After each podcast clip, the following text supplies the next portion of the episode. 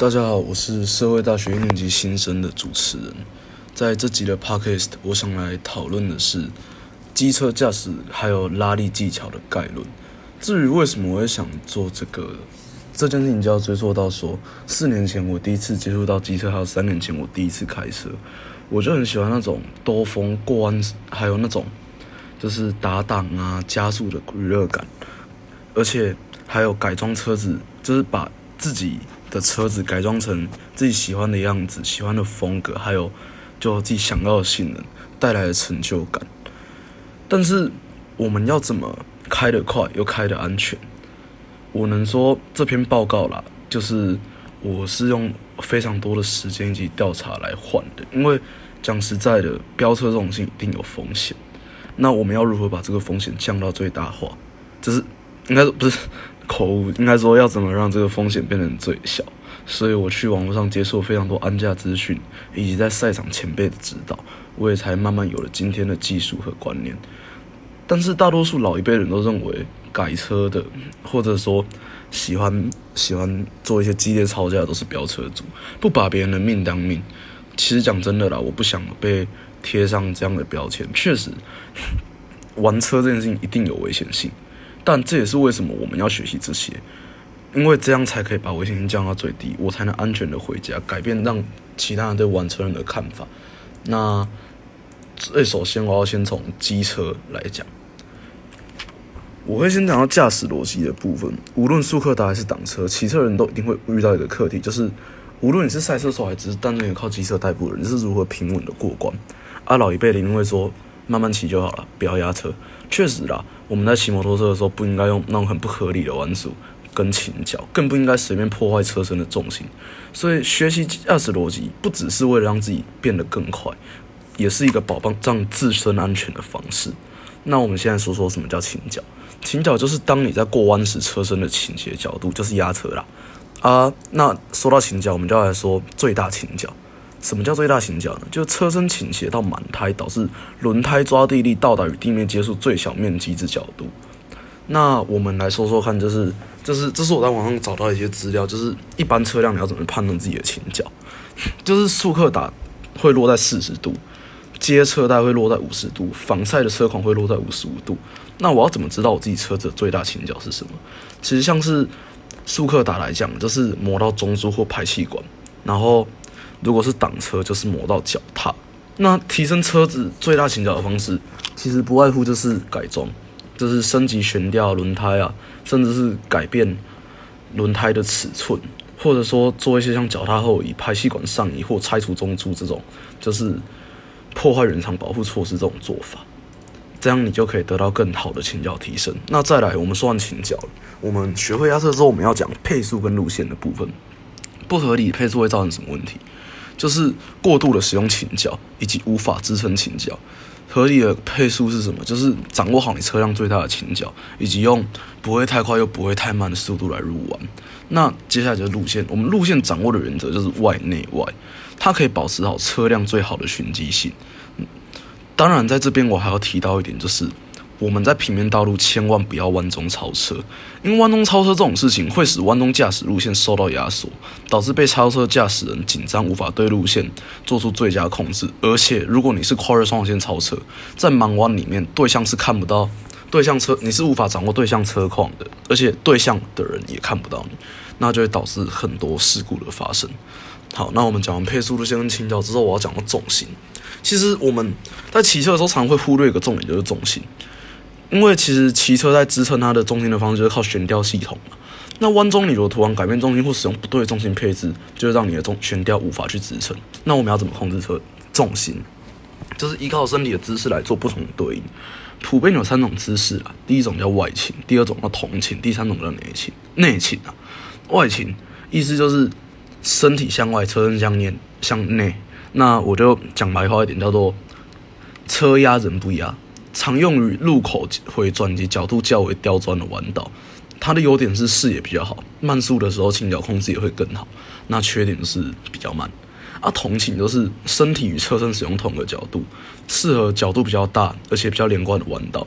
优点就是它可以快速的入光，快速的开油，在中高速时能做好比外倾更好的倾角控制，可是缺点就是视野比较差，容错率会比外倾低。那再来就是内倾的部分，内倾就是人压车不压，其实也不能说人家车不压，那你车子压到一个角度，你的倾角已经用到了，那我们就应该把我们的重心往下移来稳固稳固住车身，就是屁股坐在车垫侧垫一半啊，车坐垫一半，然后伸出膝盖与手肘跟地面摩擦来支撑车身。内倾的好处是什么？最佳重心跟最高最高弯速了，它是最快的风过弯方式。可是其实内倾它算是一个赛道技巧，因为你如果操作不慎，就是你如果重心突然不稳或干嘛的，风险其实比其他姿势都高。而且你不穿那护具，你脚直接磨下去一定受伤。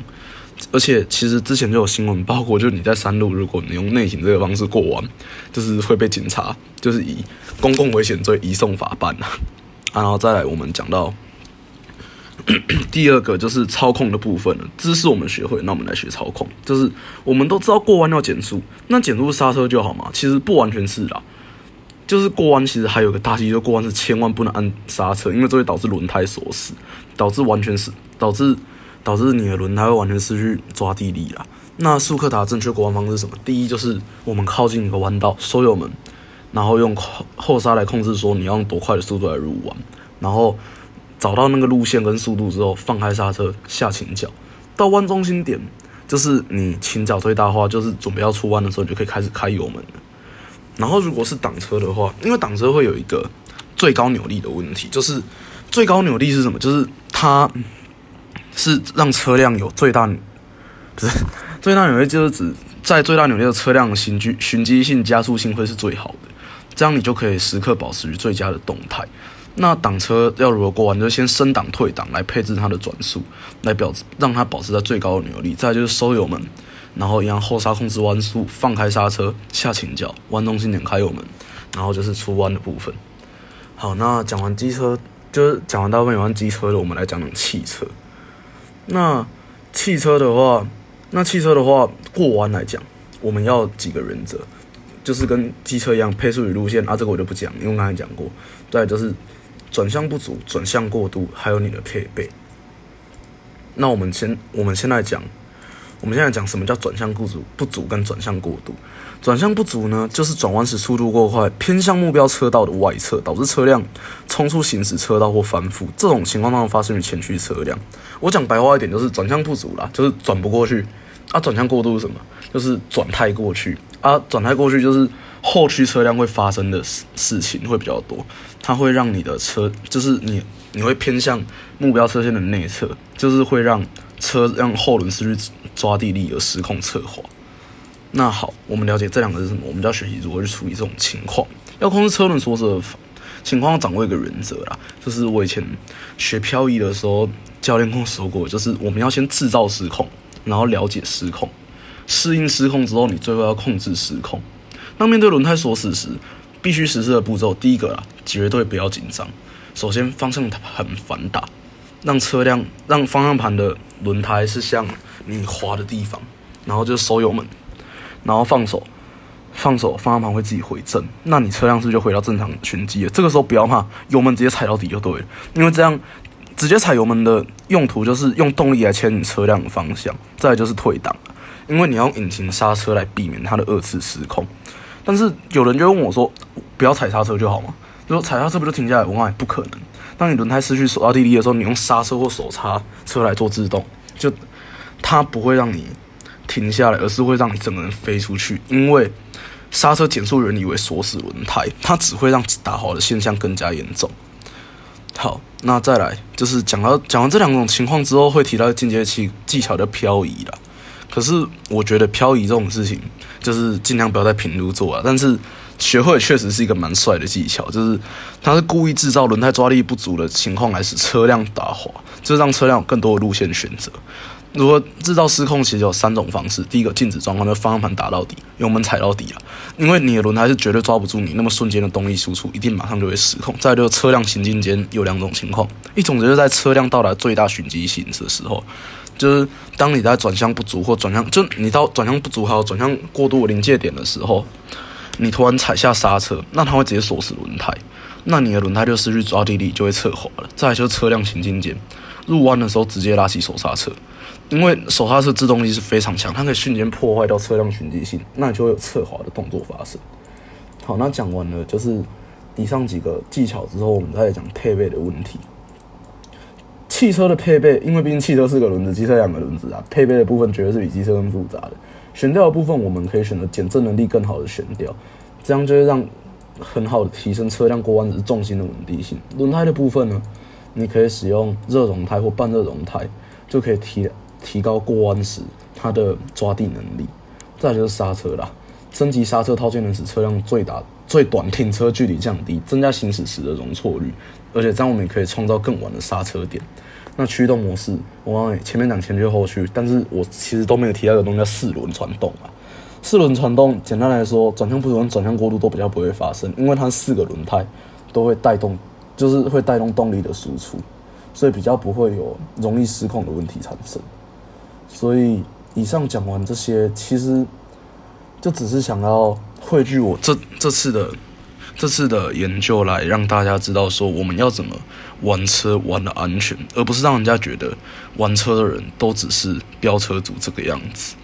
所以以上这一集，以上这些就是我这一集的 podcast，谢谢大家，我们下次见。